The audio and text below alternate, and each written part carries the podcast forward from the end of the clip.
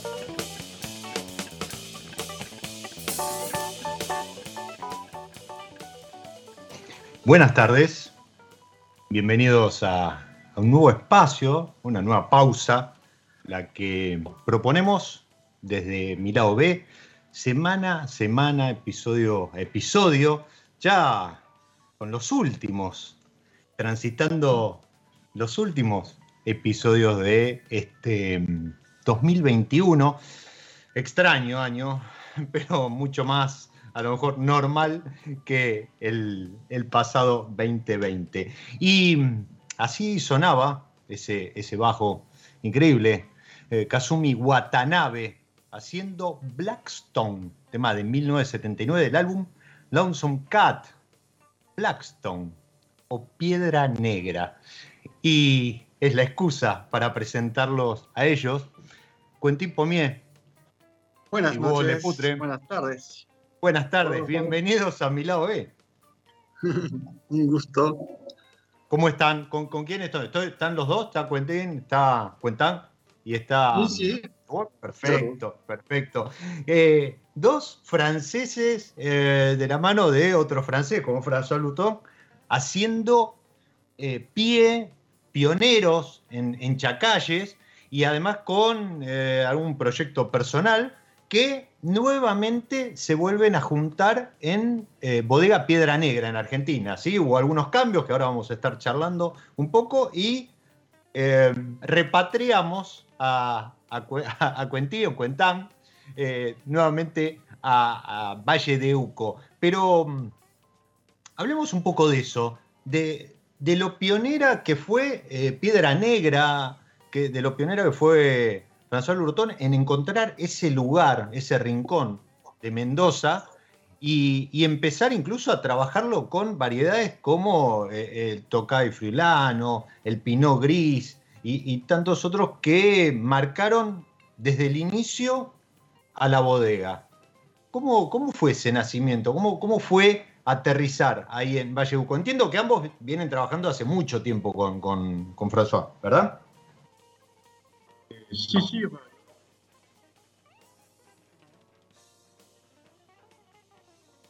Ahí, se pierde, se pierde un poquito. Ah, ¿me escucha ahí? Ahí sí, ahí va. Bien.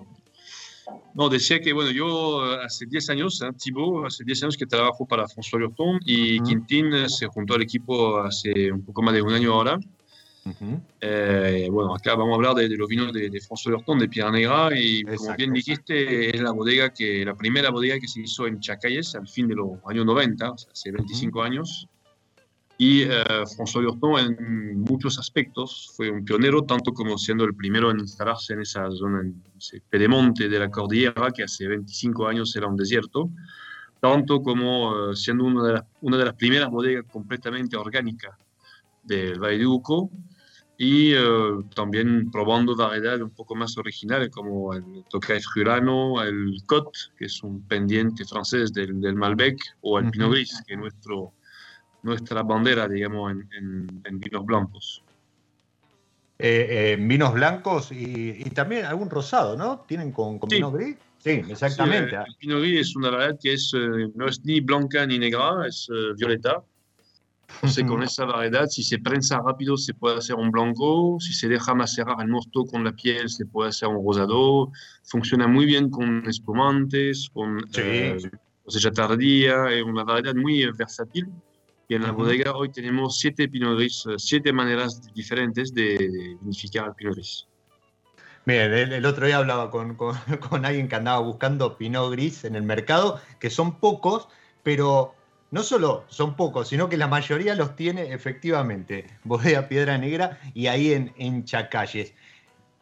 Chacalles que hace poco está reconocido como indicación geográfica y esto de que eh, la bodega fuese la primera a instalarse hizo que temas marcarios, registros y demás, mediante em, eh, Bodega Piedra Negra, tuviese registrada la marca Chacalles, pero que en un gesto de muy buena voluntad y trabajando en conjunto con, quienes llevaron adelante la, determinación, la, el trámite para que Chacalles eh, tuviese su, indicación geográfica, se dieron el uso, algo que realmente por lo que brindo, celebro, en alguna nota incluso lo, destaqué, no es, no es lo habitual, ¿sí? hay, todavía hay algunos litigios por otros lados, eh, pero, pero realmente eso habla de, de la identidad, ¿no? porque Bodega Piedra Negra es es Chacalles más allá del uso de una marca o no, por esto que comentaba Tibó.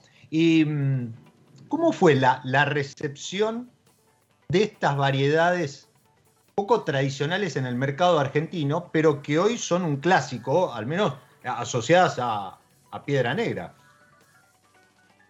En el, mercado nacional, el Pinot Gris fue, pasó un poco Lurton en el mercado nacional. Todavía la gente se recuerda el, Pinot Gris de Lurton, eh, que fue uno de los primeros blancos, digamos, elaborado con técnica un poco más eh, novedosa, un poco más eh, moderna, hace 20 años. después toca Friulano, una variedad que es, que es el corazón de nuestro corte de Grand, Grand Blanco, el corte Friulano. El Tocay Friulano también es una variedad que, que es muy, muy particular a Argentina, solamente hay acá y en el Friuli, y que tuvo una muy buena aceptación acá en Argentina, pero también también eh, afuera, ¿no? Eh, así que la, la, originalidad de François Lurton en, su elección de variedades eh, nos ayuda mucho a, a, instalarse en el mercado local y también a, conquistar mercados de exportación. El corte, corte que mencionaba, digo, el corte friulano, es realmente uno de los hoy, hoy hay muchos más cortes blancos mm. y, el mercado está realmente está trabajando muy bien los blancos. Eh, hoy, hoy, incluso el consumidor, ¿no? Está como aceptándolos, adoptándolos, pero el corte friulano es un, corte que en el mercado, ¿cuántas añadas tiene ya? la, primera fue 2006. Eh, iba a decir 15, sí. En, en, en Chacayet, ahora vamos a un sulfito, eh, todas esas cosas, digamos, aventureras, nuevas, pioneras, fue también un pionero en apostar en los vinos blancos de alta calidad y, de, de, añejamiento, eh, mm. blancos que se pueden guardar eh, en Argentina hace más de 15 años ahora. y la primera añada, hoy es verdad que hay mucho más oferta de vinos blancos argentinos increíbles, pero bueno, en la bodega somos capaces de abrir una vertical de 15 añadas de, de, este Gran Blanco, de este clásico, ¿no? Ese Grand Lurton ¿Lo, ¿Lo han hecho últimamente? ¿Han, ¿Han, hecho alguna comparativa, si alguna vertical? No, no digo abierta al público, pero para, para trabajo de ustedes. Sí, François, como todo, todos los franceses, tiene esa costumbre de guardar 300 botellas de cada añada en, su, en, una cava que es la, un poco la biblioteca de la bodega. Uh -huh. Y todos los años hacemos, eh, catamos todos los vinos con François, con eh, catamos todo lo, todas las añadas de los vinos, de, de, los grandes vinos de la bodega. ¿Y qué, con qué se encuentran año a año?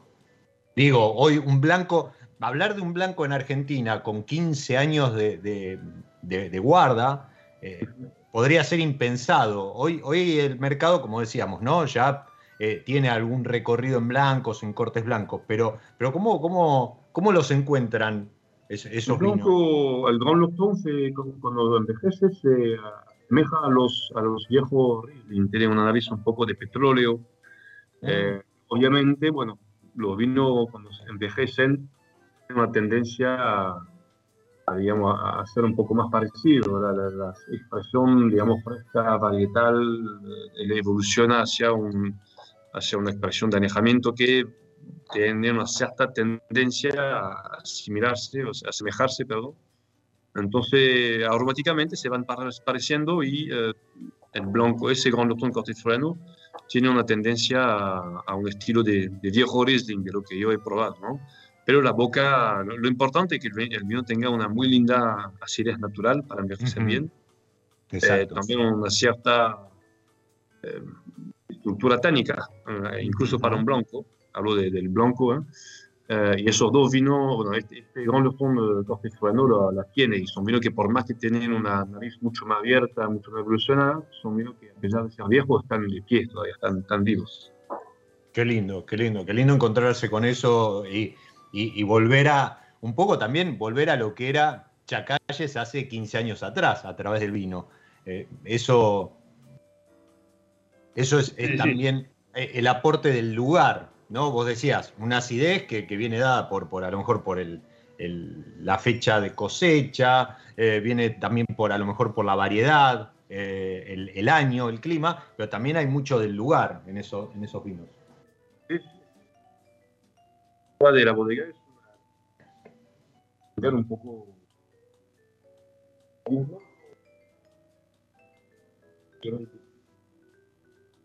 la eh, cuando llegó François hace 25 años. Muy temprano. Se bueno, corta un poco, Tibón. ¿Ahora me escucha? Ahora sí. Bueno, decía que esa, um, estas viejas son como también un, un, poco una historia de la, de la misma genealogía. François cuando llegó hace 25 años no lo hoy.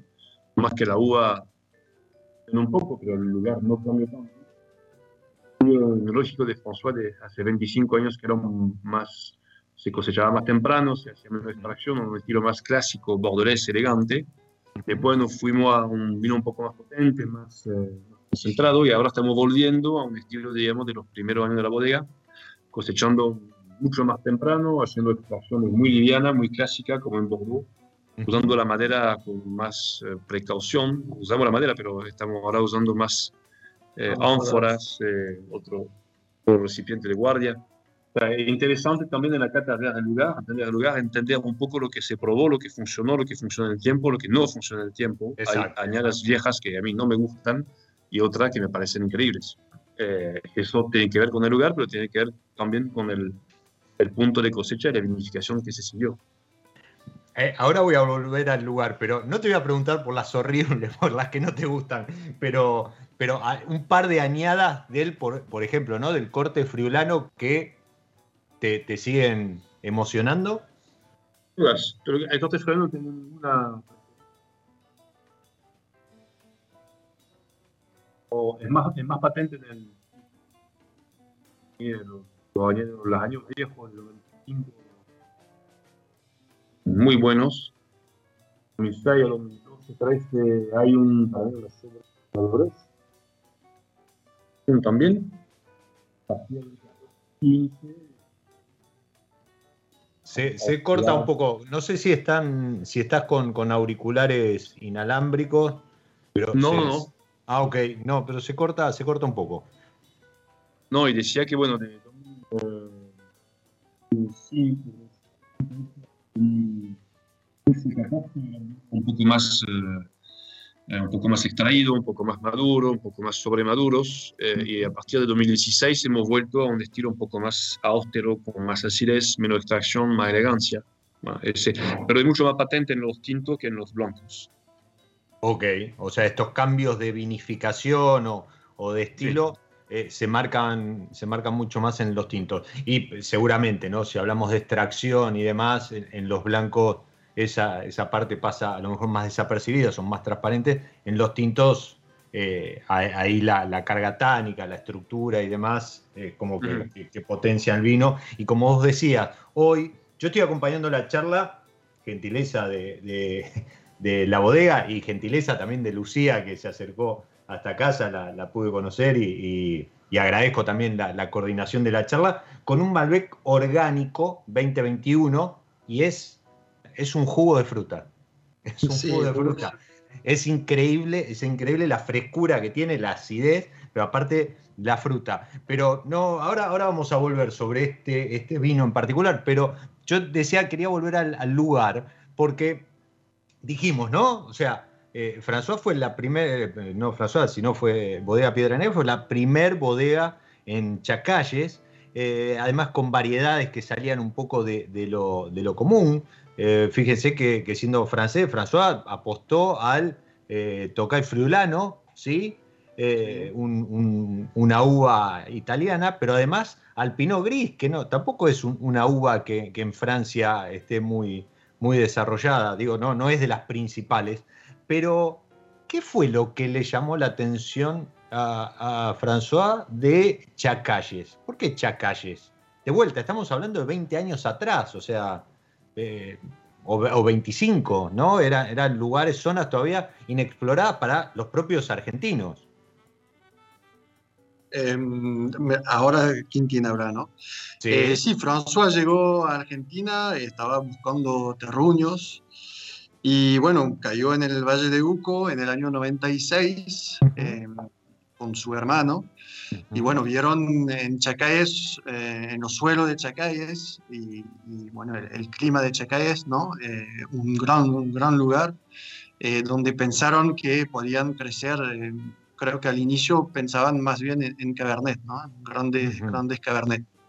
entonces trajeron a André, André Lurton, que era su papá, para un poco ver la expertise que le podía dar y si confirmaba un poco el, el sentimiento que tuvieron, eh, la visión que tuvieron sobre este lugar. Y bueno, cuando llegó el, el, padre de ellos, eh, confirmó bien la, la expertise de, los dos hijos y bueno, de ahí en más ah, empezó la aventura y creo que en 98 plantaron los primeros Cabernet en la parte sur de, de la finca, ¿no? Y, y se asemeja, eh, para, para, ubicar a, a, quienes nos están acompañando, François tiene viñedos, bodega, eh, no solo en Argentina y en Francia, sino también en eh, Chile y en, España, puede ser. Sí, exacto. y, España y Francia. Y Francia. Y, los, sitios, los lugares, ustedes que, bueno, eh, eh, se ocupa a nivel regional de, todo lo que tiene que ver con, los proyectos de François, pero además este, han estado trabajando también en Francia en en las otras locaciones. ¿Se asemeja los sitios o, no? O, cada, cada lugar tiene su particularidad y es un poco lo que busca François, ¿no? O sea, tener eh, en cuatro lugares distintos, distintos lugares para, para obtener distintos resultados. Oh, sí, son, bastante distintos los, lugares. Mm. Eh, serían parecidos en que en Francia y España son lugares cálidos, tiene viñedos en la Ok. Los viñedos están en Languedoc, España están en, en Castilla y León, no, están en Galicia. Ok. Eh, pero bueno, en cada lugar tenemos variedades distintas. De hecho, la vida, las variedades que tenemos en cada finca no se pisan. Acá no hacemos Sauvignon Blanc. Eh, no hacemos Cabernet Franc para exportación. Cada bodega tiene su impronta y busca la excelencia en algo que es bien particular, algo que refleja su, su, personalidad. No, no, no es que va copiando un modelo o va implantando el mismo modelo en distintos lugares, sino que eh, va en busca de justamente eso, la variedad, la diversidad para aportarle a un portfolio internacional, ¿verdad? Claro, pero eh, países donde eh, acá que funcionaría muy bien, por ejemplo el Cabernet Franc, eh, lo hacemos, está buenísimo, pero no lo exportamos y no trabajamos tanto el Cabernet Franc como lo estamos haciendo en Chile, porque hemos que en Chile vamos a enfocarnos mucho sobre el, trabajo del Franc. También es una val que trabajamos mucho en Chile. Eh, eh, es, uh, buscar en lugar una personalidad y una identidad a través de la, de la variedad que se, que se, que se da en el lugar. Pero el terruño, el terruño es distinto, el terruño son muy distintos. Lo que, para agregar lo que padre de François Lurton fue el fundador de la última denominación de origen que se hizo en Francia en 87, que es Pessac-Léognan. Es un tipo bien francés que eh, siempre cuando vio a sus hijos irse afuera para buscar terruños uh, y, empezar una nueva aventura, le venía diciendo que era, no tenía mucho sentido, que nunca en ningún lugar se podía hacer vino tan bueno como en Francia, y cada vez que François llevaba a su papá a Sudáfrica, a Australia, Nueva Zelanda, Chile, no sé dónde, el padre decía, pero ¿por qué me voy a ir tan lejos para hacer un vino que pueda ser mejor en casa? Pero cuando entró en Chacayes, cuando llegó en el celular, eh, ahí sí se volvió loco y cuenta François que eh, el viejo Lurton quería comprar todo el valle. Los suelos son, son gravas aluviales, muy parecidas a lo que se encuentra en el Pessac-Léognan, un sí. terruño, digamos, de, de, formación geológica parecida a Pessac-Léognan, a lo cual se suma la, la, la, la sequía del desierto eh, y la altura, sobre todo. La altura, eh, tener ese tipo de suelo a 1100, 1200, 1300 metros de altura es prácticamente único en el mundo. Eh, por eso también Chacayes y el Valle de Uco, el Alto Valle de Uco, tiene tanta, tanta prensa hoy uh -huh. y, y tanto renombre. No, seguro, y aparte siempre lo, repetimos, eh, Argentina, sus zonas productoras, eh, hoy, hoy ya se ha expandido, pero sus, son, sus principales zonas productoras, a diferencia de los grandes países productores, no tienen influencia oceánica, esto que mencionabas, ¿no? El desierto, pero aparte alejado totalmente de, de la influencia marítima. Y, y para, para tener presente esta diferencia que eh, impactó y, y enamoró a, tanto a François como a su padre. ¿A qué altura está Pesac? Está a 200 metros, está muy cerca del mar, debe estar entre, no, no, lo tengo en mente, pero debe estar a 100, entre 100 y 200 metros de altura. Hay, hay, un par de, hay que ver la altura de Bordeaux. El, el río pasa por Bordeaux. Uh -huh. la, el cerro más alto, que es Saint-Emilion, que queda al lado de Bordeaux, debe estar a 200 metros. O sea, él encontró los mismos suelos que en Francia tenía a 200 metros con eh, el río, el mar y demás, a 1100 metros de altura claro. con la montaña de fondo. Con lo cual. Que cumple un poco la función del mar. La montaña, todo el aire. Exacto, sí, que sí, sí, sí. sí, regula ahí vientos, clima, precipitaciones y demás. La precipitación, eh, la montaña nos protege, la precipitación del Pacífico, pero es la masa de aire frío que está que tener y sumado a la altura una amplitud térmica muy grande, tener noche muy, muy fresca. El mar, el, el, esta inercia térmica de los glaciares cumple un poco la misma función que la inercia térmica del mar que está cerca de los, de los de Europa. Esta, amplitud térmica tan marcada hace que eh, la fruta, todo eso que, desarrolló y trabajó durante el día, no lo gaste en la noche, ¿verdad? Entonces hay como más, mayor, este, la, la, la uva se guarda aromas, sabores y, demás para después ofrecerlo cuando uno la prensa y hace el, y prepara el vino. La primera función es que genera un pequeño estrés sobre la planta.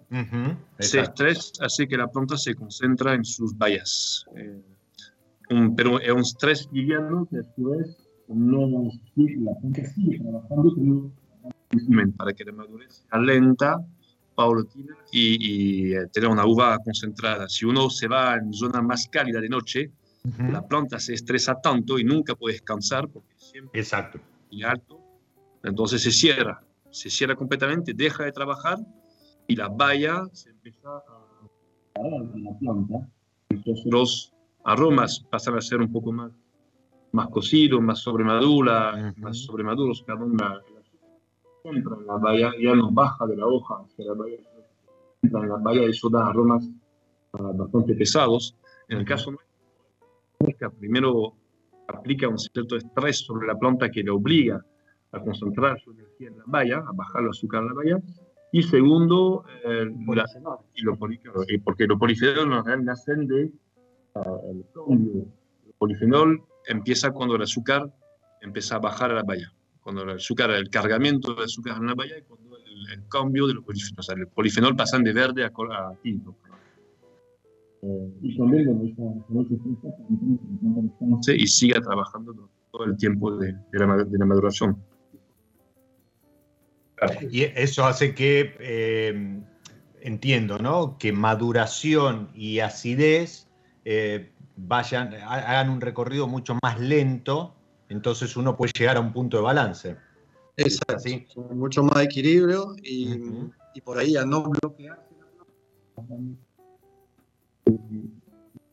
eh, lo cual le permite llegar a madurez fenólica, a madurez aromática, a, todas las madurez, ¿no? Porque lo que pasa con los de grandes, llegamos a la madurez tecnológica, que, que el azúcar más que todo, pero hay un desequilibrio. Exacto. No se queman, eh, la acidez se cae, los pH suben, lo cual, bueno, ahí tenés vino, como decía el tío, con aromas eh, más cansados, digamos, eh, mucho menos frescos, menos varietales y vinos con pH más alto, lo cual eh, la acidez es un poco un esqueleto del, vino, ¿no? Eh, que hace que se conserva bien eh, en el tiempo y da este equilibrio y esta frescura en boca. Y además, volviendo a las verticales, es, es un poco lo que marca la, mm, lo, que va a acompañar a lo largo de su, su vida, de su envejecimiento, eh, de mejor manera el vino, ¿no? O sea, no solo la carga tánica, sino esta acidez natural. Exacto. y además, además, eh, además para, el trabajo en viñedo es preferible que este, este, este punto de maduración más, eh, más acompasado, más lento, porque te permiten planificar un punto de cosecha que de otra forma es como que tenés que salir corriendo, ¿no? Porque si no, eh, horas o, un día puede marcar la diferencia entre una, fruta madura en boca o una compota, una, no sé, por decir una manzana asada. Sí, sí, bueno, todo depende, porque si todo llega al mismo tiempo lento, estamos en la misma. Pero, Exacto. pero eh, sí, sí, o sea, es como todo, la cosa lenta, ¿no? Hasta el movimiento del, no sé, la cosa que la naturaleza en sí, cuando toma su tiempo, hace la cosa mejor. Qué lindo eso. Cuando la naturaleza se toma su tiempo, hace las cosas mejores. Cosa que para nosotros, que somos mucho más ansiosos y, manejamos otra, otra escala de tiempo, a veces no, no corre, ¿no? Y, nada, estamos corriendo todo el tiempo y la, ansiedad nos lleva a adelantar procesos, tiempos y, otras cuestiones. Y, y hablando de tiempos de, ansiedad y de correr, eh, vamos a hacer una pausa dentro de esta pausa que es mi lado B, eh, siempre acompañados con, con, alguna, con alguna copa, eh, la charla, recorriendo, recordando un poco el Chacalles de hace 25 años de la mano de Thibaut y, y Quentin. Y, ahora nos vamos a meter en, esto de estas etiquetas orgánicas que empiezan a, aparecer. Nos vamos a meter también en unos bagging box que podríamos llamar de alta gama, media alta gama, ¿sí? Para que, todo el mundo este, tenga ahí su, su, cajita feliz por decirlo de alguna, de alguna forma, que, que acaban, que acaban de lanzar en medio de todo el, caos por, por, las botellas de vidrio, etcétera, pero creo que además es una buena sí, fue una coincidencia en realidad. Lanzamos como un, mes antes. Sí, eso, eso les iba a decir, ¿no? No es que vino a consecuencia de, sino como que se anticiparon, pero aparte se anticiparon también al verano, que es donde empieza, ¿no? Ahora la fiesta, los asados de fin de año y demás, que es un envase que yo la verdad lo defiendo muchísimo para la juntada, pero también para tener ahí en el estante, en la puerta de la heladera y llegar a esta hora, a lo mejor de la oficina, una copita. Sí, muy práctico y además sustentable, que un poco. Exacto. Eh, un poco la de marcha de, y, la visión de, François, ¿no? Y era en este sentido. Eh, ser bodega orgánica, buscar envase que sea un poco más sustentable para, para el, medio ambiente. Y bueno, además François en, Francia venía, o sea, hace mucho, mucho bagging box también, así que bueno, era, era, era también parte del, del proceso hacerlo acá en, en, Argentina y bueno, es una oportunidad a nivel mercado también, ¿no? Eh, no, no, hay mucho, mucha oferta hoy en día y menos en, en orgánico. Eh, lo cual no pareció, no pareció la, el, momento, el momento justo. Oportuno, ah, sí. Exacto. Ahora, ahora volvemos sobre eso. Pero les decía, dentro de esta pausa, vamos a meter una, una, pequeña pausa, vamos a jugar con San Felicien, como lo hacemos cada episodio. Y para hoy elegí el Cabernet Merlot, justamente el blend de la línea San Felicien.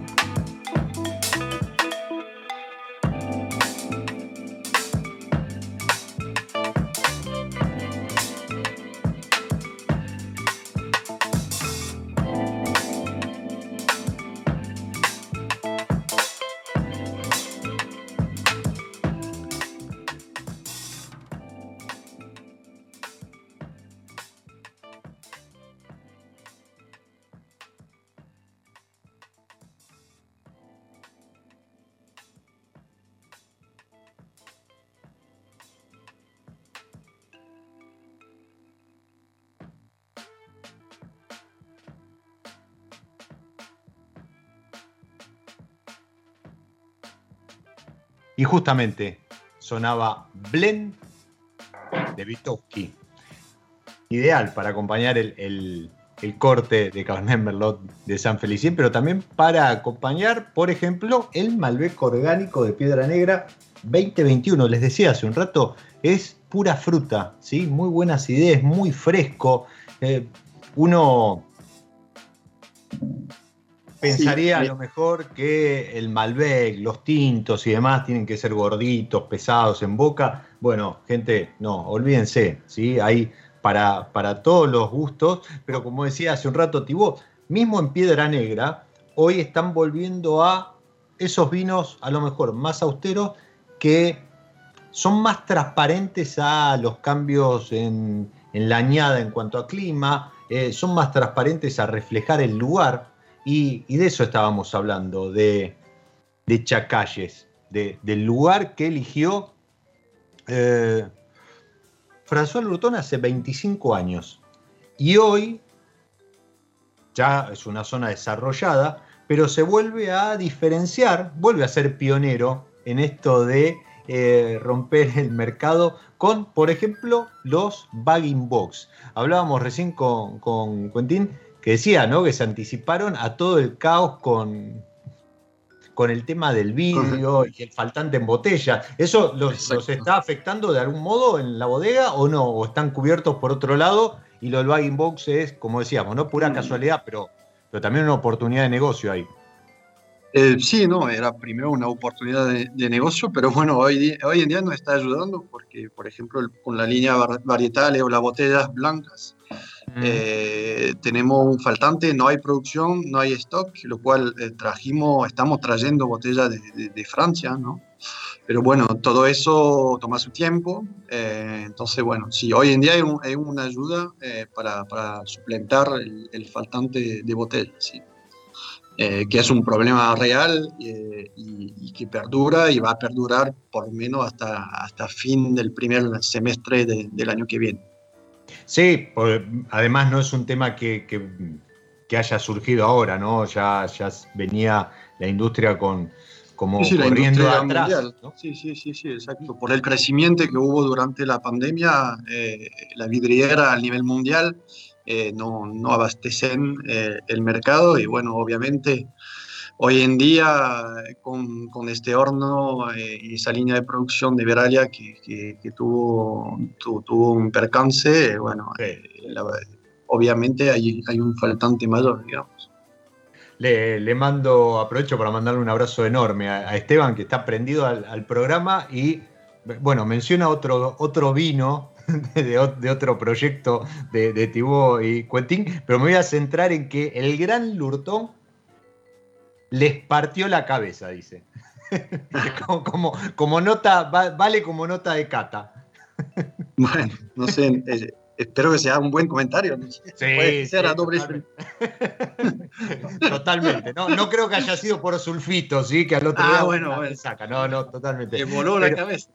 sí, exactamente. Pero hablamos, de que lo que quería comentar de los bagging box que, lanzó eh, la bodega, que eh, a diferencia de lo que Sí, tenemos las tres variedades. Exacto, eso iba a comentar. Que primero que son vinos de, No es que es un remanente que le quedó a la bodega y decidió saber no, no, No, no, son las mismas etiquetas, eh, son orgánicos y además de, de, un nivel interesante en cuanto a precio, ¿no?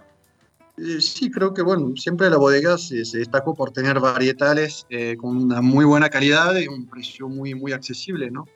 Eh, y tal cual, o sea, ponemos exactamente los mismos cortes adentro de, los bagging box. Obviamente en un bagging box la, la, evolución del vino difiere un poco de la bodega, ¿no? Es un poco más rápido. Eh, pero, pero los vinos son, son exactamente los mismos. Es importante tenerlo en frío cuando, cuando uno lo, lo, tiene, una vez que lo, lo abren.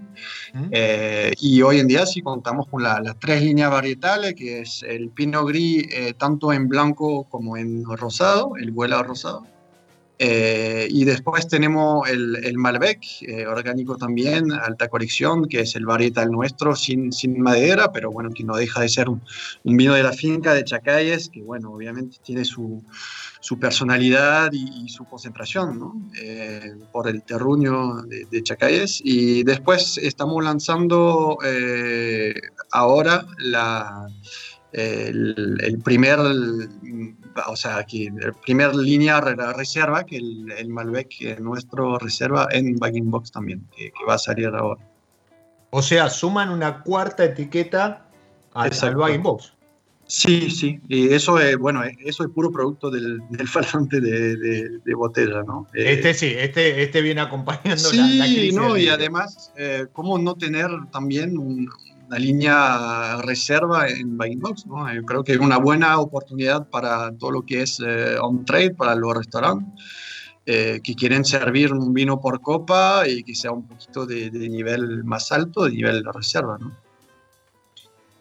Qué lindo, qué lindo porque eh, de vuelta es un mercado que la gente como que no termina de adoptar, pero eh, si empiezan a aparecer etiquetas como las que mencionás, ¿no? Tenés un rosado, tenés un blanco, eh, le suman un reserva, es como que hay otros atractivos para por lo menos darle una oportunidad. Y yo creo que la merece y creo que una vez que uno le, encuentra la vuelta y la ocasión de consumo es una muy buena opción. Por ejemplo, esto que decía, ¿no?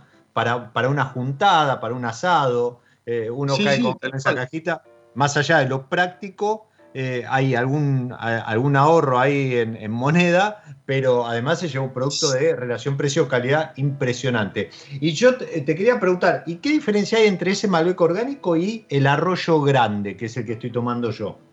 Bueno, el arroyo grande es una parte, arroyo grande es la, parte, el, arroyo seco que hay en la parte norte de, la finca, ¿no? que delimita la, parcela.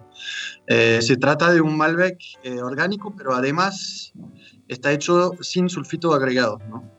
Eh, ¿Por qué sin sulfitos agregados? Bueno, es un poco para empujar el lado orgánico al 100%, poner nada de, de conservante en los vinos. Y también nace un poquito de que eh, Chacayes tiene una tendencia eh, a tener un tanino que puede ser un poquito duro, eh, lo cual se empezaron a trabajar las vinificaciones sin sulfitos, eh, porque el, sulfito en sí es, es un solvente, ¿no? Entonces ayuda a extraer más el componente fenólico y, de esos los, taninos, eh, lo cual, bueno, eh, jugar el juego al 100% y tener un vino eh, totalmente libre de, conservantes, ¿no? Y bueno, da esa característica que dijiste también, que son vinos muy jugosos, ¿no? Además de tener la variedad muy al desnudo, una 100% fruta, muy fresco, en Boca tenemos un lado jugoso eh, que, hace su particularidad. Y además, eh, creo que para la época del año, ¿sí? empieza el verano, estos tintos, no quiero decir ligero, liviano, porque, bueno, no, no, los que están del otro lado no tienen la oportunidad de, de verlo, pero a través de la luz tiene una concentración de color increíble increíble. Pero, pero en Boca eh, es muy fluido, entonces para esta hora de la tarde a lo mejor tomarse una copa de este, de este piedra negra Malbec, anoten, orgánico, sin sulfitos agregados, arroyo grande. ¿sí? Ahí comentaba Quentin, es el arroyo que un poco cierra la bodega que está por detrás. ¿sí? O sea, por delante de la bodega tiene la ruta. Exacto, es la parte norte de, de la finca, ¿no? Exacto. Y, para esta hora decía, es muy, muy fresco, muy jugoso, así que perfectamente uno puede tomar una copa. Incluso tomarlo fresco es, muy, muy agradable. Eh, yo lo estoy tomando, estaba enfriado en la ladera, así que les digo que está increíble. Para esta hora, como aperitivo, no necesita de, un plato de comida para, para, poder acompañarlo. La verdad que, que va muy bien. Y te, quería preguntar respecto a esto, ¿no? Eh, vos mencionabas, este tiene la particularidad de sin sulfito. ¿El resto de los productos orgánicos también van a ir hacia esa línea? O sea, ¿la idea es el día de mañana tenerlos todos sin sulfito agregado o, no? Depende del lugar, de la variedad y demás. No, eh, en sí ser orgánico quiere decir tener menos sulfitos, ¿no? Tenemos una limitante de 100 miligramos por litro. Sí, sí, eh, exacto. Lo cual, lo cual es bastante menos de lo que, autoriza un vino convencional. Eh, pero bueno, hacer este tipo de vino implica eh, al nivel tecnológico y al nivel conservación eh, unos procesos que no, no, son tan simples, digamos, y, no sé si iríamos hacer toda la línea de, este lado, ¿no? Hay, hay, línea por un tema conservación también, eh, línea con más crianza, que sería un poquito más difícil llegar a, este nivel de, calidad, ¿no? Conservar la cualidad organoléptica, esta frescura aromática, eh, porque, bueno, obviamente el sulfuroso permite un antioxidante, un antiséptico, eh, que, que, permite, obviamente, conservar esa, esa frescura aromática. No, seguro. Eh, y además, bueno, dan vinos un poquito particulares y no sé si los gustos estarían para todos eh, yendo a, este lado, digamos. Lo cual eh, sí tenemos una, un, eje de reducción de todos los sulfitos lo más que podamos. pero esas líneas sin sulfito agregados son un poquito particulares. Ok, Bien, eh, recordemos que los vinos orgánicos de la bodega están certificados por Letis. Sí, o sea, hay, una certificación. De... 100%, sí, sí. Y hoy en día tenemos 114 hectáreas plantadas y, creo que quedan 3 hectáreas que entran eh, que está en proceso y que entran certificados 100% el año que viene, en 2022, lo cual ya vamos a tener la finca 100% certificada. Además tenemos, tenemos olivos también que están certificados ahí adentro de la finca. ¿Y, olivos están produciendo aceite de oliva orgánico, por ejemplo? Sí, sí, hacemos muy poquito que vendemos en la salita de ventas, un poquito de olivos y hacemos una muy pequeña producción. Bueno, si andan por ahí por Valle de Uco, este, ya saben, pueden acercarse a, Piedra Negra y, se llevan no solo excelentes vinos, sino que además hasta un, un aceite de oliva orgánico. Bien, ¿están abiertos? Perdón, buen, buen, buen comentario. ¿Están abiertos al, turismo? Turismo, sí, sí, sí, sí, estamos abiertos todo el año al, turismo. Contamos con, un gran equipo de, turismo, unas chicas, un chico Agustín, que es el jefe de, turismo. Eh, y hay distintos tipos de, visitas eh, guiadas, propuestas de degustaciones eh, más o menos premium, hasta dentro de la cava histórica de la biblioteca que, que hablaba el el, tío. Y tenemos hasta una propuesta de cabalgata para, para ir a visitar la, la finca también, pasar un buen momento en, en familia. Eh, así que bueno, están todos bienvenidos en, en, la bodega. Creo que es una buena propuesta eh, turista, de turismo en, en, el Valle de Uco. Qué lindo. Ahí, ahí pueden, pueden pasar por arroba bodega piedra negra en Instagram, ¿sí? Y si no, visitas arroba bodegapiedranegra.com y ahí tienen toda la data de enoturismo. Me gusta, me gusta que, que Quentin empieza ya a, mezclar el, mendocino con lo francés y le dice el tibó. ¿No? Ah, sí, bueno, sí, el, el tibó. Exactamente. el tibó. El tibó. Sí, sí. Qué grande. Eh, yo te, te, te quería preguntar, respecto a, em, pues, vos mencionabas, sí, hay vinos, entiendo, por ejemplo, el Chacalles 2015 que fue protagonista en, Nueva York la semana pasada, creo que fue, o la otra. Eh, fue hace un mes, creo. ¿Mes? ¿Un poco más? Sí, sí, sí, sí, exacto, sí. Sí, sí, efectivamente. Fue mediados, mediados de noviembre eh, que se llevó todos los aplausos. Sí, sí, bueno, ahí puedo dejar comentarlo porque él fue a presentar el vino adelante todos en Nueva York. A ver, cómo fue esa experiencia dentro de la New York Wine Experience? Claro, la, Wine Experience es la importante de Estados Unidos, que organiza el Wine que debe estar junto con Advocates uh, y One Enthusiasts pero ninguna de ni One Advocate ni One Enthusiast hacen ese tipo de, ese tipo de evento como la One Experience, donde, bueno, todos los años se sacan un top 100 de los vinos del año y el Chacaés entró en el top 10. Eh, fuimos el octavo lugar de ese top 100 vino de todo el mundo. ¿no? De, estaba, se presenta el vino después de Boulanger, que es un champagne súper famoso francés. Eh, Beaufrère, que es un Pinot Noir de Oregon, que, del cual es participa Robert Parker, el dueño de Wine Advocate. Eh, bueno, eh, ha vino de absolutamente todo el mundo y bueno, nuestro Chacaés 2015 entró en el octavo puesto y los 10 primeros del top 10, del top 100, perdón, tienen derecho a 10 minutos para hablar frente a casi, no sé, 800, 1000 personas que son todos conocedores de vino de Estados Unidos. La entrada vale 2.000 dólares para, para, estar esos tres días. Eh, tienes 10 minutos para presentar tu vino, presentar la región, eh, por qué lo hiciste así, cómo llegaste. Y bueno, aprovechamos esa tribuna para hablar mucho de, de Chacayes, eh, del Valle Duco en general, pero de Chacayes en particular, de esa nueva IG que se creó en el 2017. Y bueno, de la, la, aventura de François y de este terruño increíble que tenemos. Pero fue una muy linda experiencia y creo que eh, fue una la primera vez que muchos mucho periodistas, quizá no periodistas, pero conocedores de vino, vieron que hay grandes, muy grandes vinos en, en, en Argentina, en el Veyuco, eh, y que ubicaron el, lugar, que entendieron un poco nuestro terruño, cómo funciona. Y bueno, eh, para que tengan una idea, son, son tres días de feria. Eh, la feria dura de las 6 hasta las 10 de la noche y toda la mañana de, la, de las 8 hasta la 1 o 2 de la tarde son conferencias. Hubo una vertical de Chateau Margaux, eh, una conferencia sobre Cabernet sin riego de, eh, de Napa Valley, de, dentro de la cual presentó Muex. Muex es una familia muy famosa de Bordeaux que se fue a, a plantar viñedos en, Napa Valley.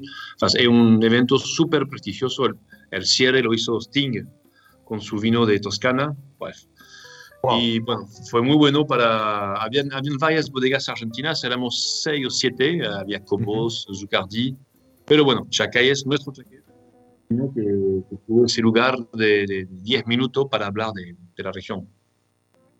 Bien, re recordemos entonces esto es el, el ranking o, o, o, la fiesta con que corona su, su, año One Spectator, ¿verdad? Exacto, sí, sí. Pero eh, además primero, Chacalles, el Chacalles 2015, no el lugar, sino el Chacalles 2015 o, el Chacalles, tiene la particularidad de unir viejo mundo y nuevo mundo, ¿verdad? A través de, de este linaje de Malbec que comentabas hace un rato, que fue también algo que, que, trajo François a la Argentina, que hoy a lo mejor alguna otra bodega replica, pero lo de hacer un corte Malbec Cot, que a ver, eh, hablando en, en criollo o, o, así muy rápido, uno podría decir es un corte de Malbec, ¿sí? Pero, pero la realidad es que son genéticamente, están eh, conectadas, están conectadas, sí. pero tienen sus diferencias, tienen sus particularidades.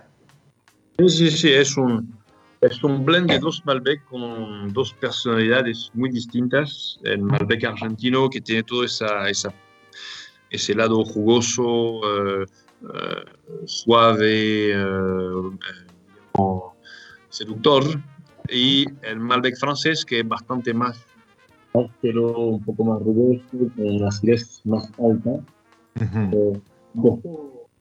tomar esa rusticidad del tot del Malbec francés 15 creo que encontramos un punto cómo, cómo extraer, cómo vinificarlo para aprovechar la acidez de ese cot, de ese Malbec francés, uh -huh. dejar de lado la rusticidad y apuntar a más, uh, más elegancia.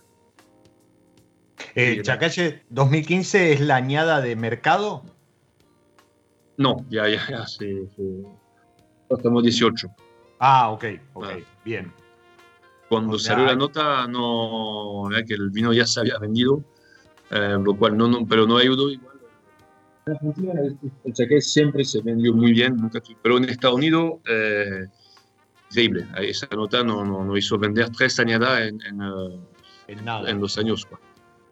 Eso es para los que dicen que a lo mejor los puntajes no sirven y demás. Bueno, tengan presente que sí, que efectivamente hay mercados como el, el americano que eh, los puntajes son todo ¿sí? y para las bodegas que, que, exportan o están buscando entrar en mercados como, como el norteamericano, eh, un, un, punto en un ranking puede hacer la diferencia, ¿no? Un punto de más, un punto de menos puede hacer la diferencia en sí, ingresar o no más, al mercado. Más o menos, diría que cuando el puntaje realmente es excepcional, como lo que nos tocó a nosotros, entrar sí. en el top 10 por primera vez como vino argentino, eso sí, no ayudó. Eh, puedo nombrar el 100 Parker de Piedra Infinita, eh, un par, hay, un par de vinos, el Adriana Viñard. De, sí, exacto. Estos 100 puntos.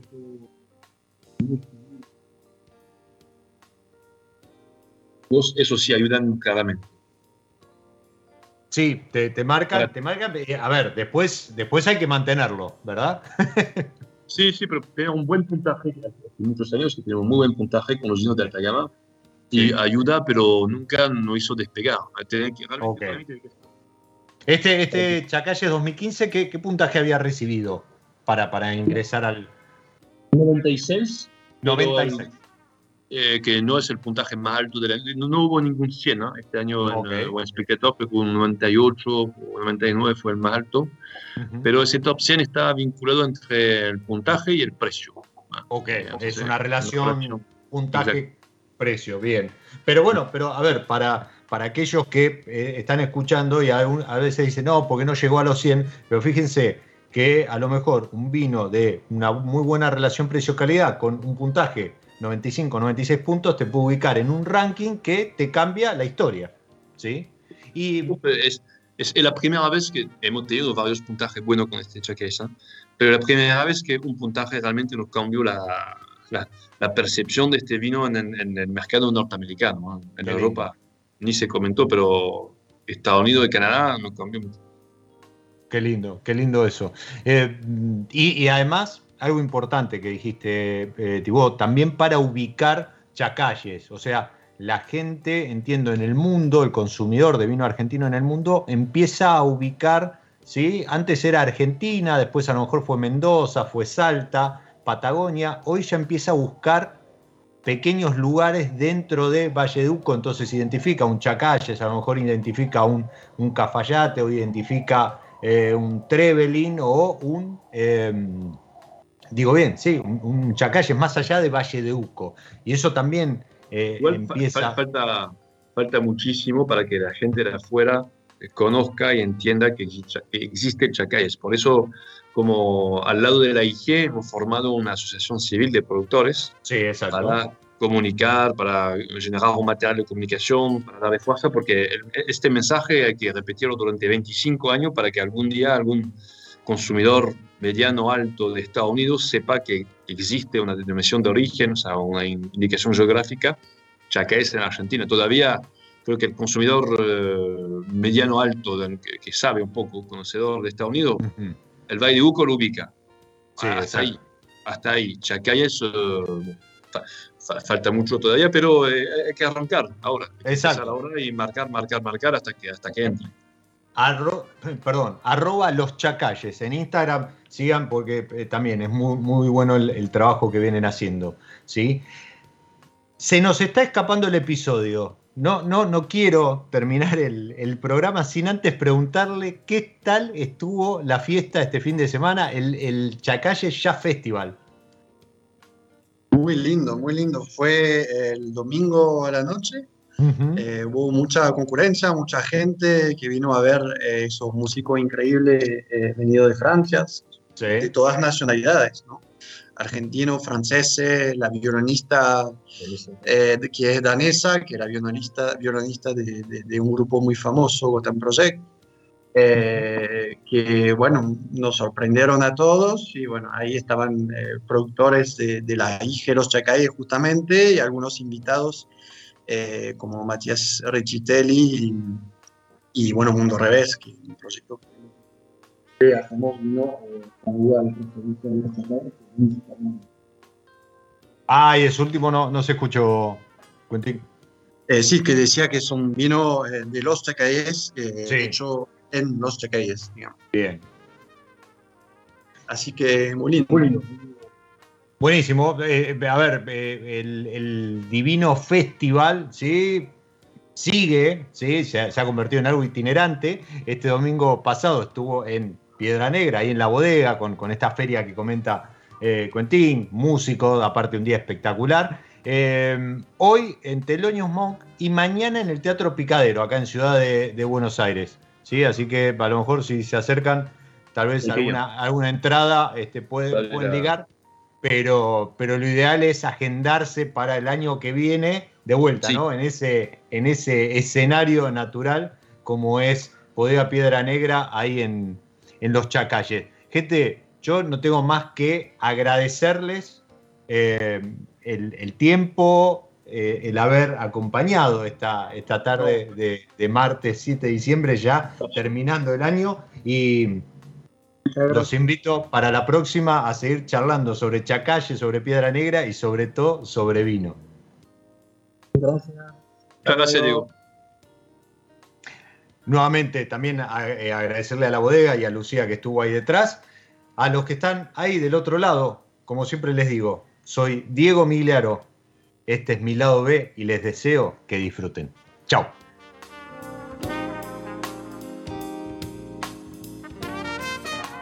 Nos encontramos en cualquier momento en otro episodio de Mi lado B.